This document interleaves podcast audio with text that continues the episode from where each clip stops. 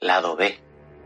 Y llegó el momento de hablar del 14 de mayo de 2001. Fechas significativas y la El día en que ascendió un rey y descendió otro. Era una época difícil, periflación, recesión y todo lo que trajo el comienzo del siglo XXI. Y de repente aparece este Baldomero Tarso, el tigre, en el mundo de la repostería con una propuesta novedosa y osada. dulces, Tartas. Alfajores. de alto nivel, Un ambiente exquisito, buena música. En ese sentido, Baldomero era un visionario. Ya avisoraba las posibilidades de la cerveza artesanal y sus connotaciones sociales. Un enemigo implacable, Era todo muy bueno, mucha plata, mucha plata puesta en cada uno de los locales. Nadie se preguntaba de dónde salía esa plata. Supongo que uno no va por la vida cuestionando el origen del dinero, asume que es plata bien habida. Lanzani era dulcero y le compraba seguido, así que se conocían mucho. Baldomero llegó a apadrinar el primer caballo de Lanzani, un zaino con el que hizo mucho dinero. Le regaló como 50 kilos de masa para cuando ganó su primera carrera. Había una relación, una amistad.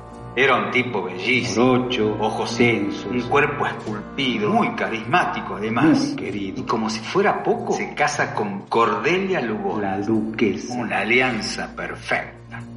Un enemigo implacable. Había un rumor sobre un altercado que Baldomero lo resolvió con ayuda de una cuchara de albañil. Mirá, que te pone los pelos de punta. Lo roba. Y la imaginación. Baldomero Tarso era el... fucking amo. Y pasa lo que pasa con la gente que se deja llevar por la ambición. De repente ya no era solamente las reposterías, sino el pategras, embutidos, aceitunas rellenas, puestos en el mercado, sucursales en barrio, no. Era mucho. Y el que mucho abarca. En ese momento aparece Gil en el apogeo del imperio. Cayetano Gilman era un empresario de otra envergadura. Otro perfil. Un advenedizo devenido en cocinero, un lameculo de segunda categoría que compraba sus trajes en la feria, un cobarde sin pelota, sin honor y una bola de aca. montón de acá. Empiezan a sitiar al tipo. Visitas de renta, de la alcaldía, etc. Dos de sus depósitos. Escucha bien, Dos de sus depósitos. De repente son víctimas de incendios bastante inexplicables. Baldomero Tarso, el tigre, de repente se ve acorralado por la justicia, por la otra gente del negocio. Reacciona como un tigre acorralado. Igual. ¿Qué hace un tigre cuando está acorralado? Se puso como loco. El incendio de la fábrica de alfajores de Arándano fue la gota que derramó el vaso. Justo habíamos hecho una inversión importante en unas máquinas para hacer crema pastelera totalmente robotizada. Yo lo volvió. Lo que le hizo a ese concejal fue un poco excesivo. ¿Qué sé yo? Así son las pasiones, ¿no?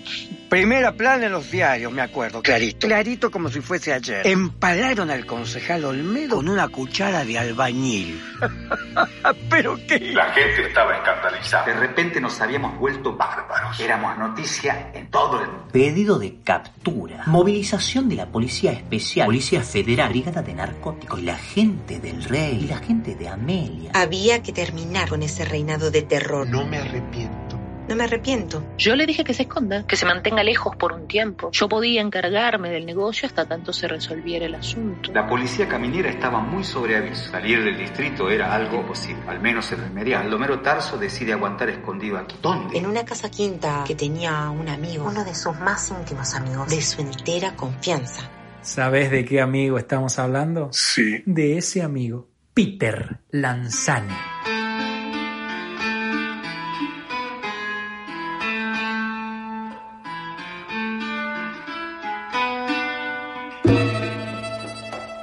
Era una casa hermosa.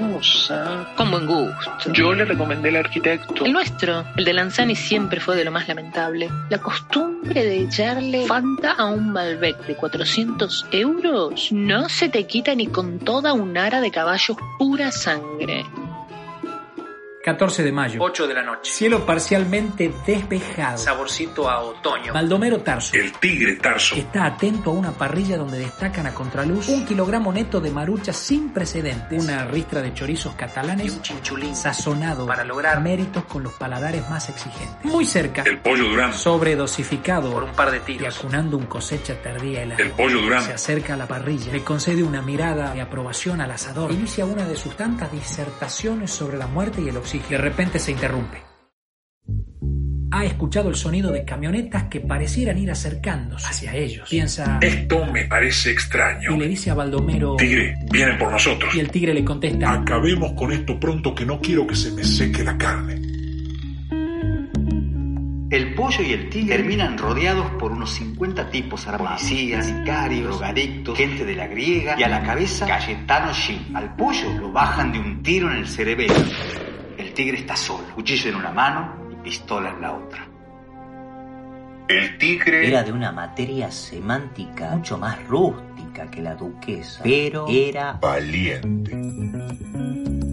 Entonces, repentinamente, todo lo que ya viene fuera de control se descontrola más. Se va todo el carajo. Una escena de no creer. El rey tenía una fijación con el pélida Aquiles. Yo creo que en algún lugar él se creía el héroe griego. Por supuesto que para Gilman, Aquiles era Brad Pitt, en serio. Ese era todo el alcance de su mirada inquisitiva sobre la historia mitológica de la antigua Grecia. Era ridículo. Aún entre los más ridículos. Bueno, más. Así, pero más. Desastre. Así que el rey, que iba a terminar sus días en la dureza soberana de un porcelanato húmedo, le dispara al tigre en una pierna y le manda a su gente que se le va a luz golpes, Oh, Patadas. alguna punta. Más golpes, más Está patadas. destrozado, figurado, semi-inconsciente en el piso. Y Silman lo hace atar como al troyano Héctor del paragolpes de la ama. Le clava un pintazo en el cuello, un solo golpe. Luego lo ata por los tobillos con un nudo marinero. Soga de nylon. Como Brad Pitt en Troya. Pero de Bermudas, camiseta del Real Madrid. 65 vueltas alrededor de la casa. 65. Y el asadito listo para comer. Fue un exceso. Estoy consciente de eso. Yo no sabía que se iba a descontrolar así la cosa.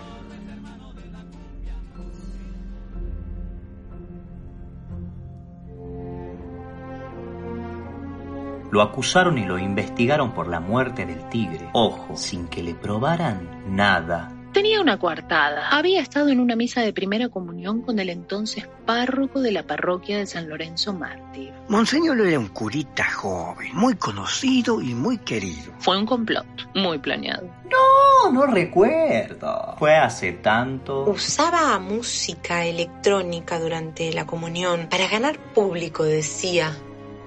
Shilman se hizo rey esa noche. No encuentro la retórica que mejor pueda explicar lo que se viene de aquí en adelante. Por ahí lo mejor es decir que todo se va al carajo y listo. Te veo en el último capítulo.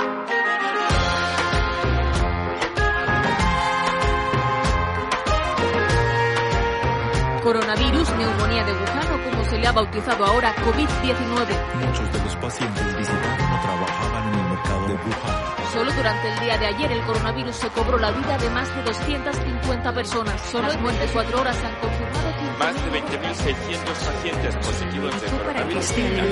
y ordene lo antes posible Nadie la cuarentena de moverse casos de sus sospechosos. Todos tienen que quedarse en sus casas.